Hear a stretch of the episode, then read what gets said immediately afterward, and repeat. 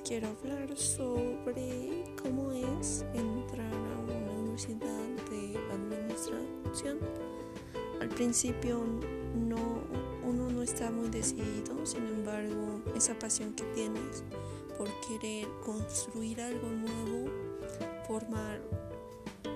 a lo largo del tiempo una empresa o un puesto, también puede ser una tienda algo de comercio que tienes esa aspiración a que sea algo muy grande y por eso te inspiras a entrar a administración que te da las pautas y te enseña muchas cosas para que tú en un futuro puedas llegar a ser un buen administrador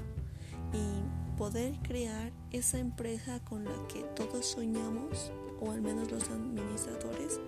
donde sintamos orgullo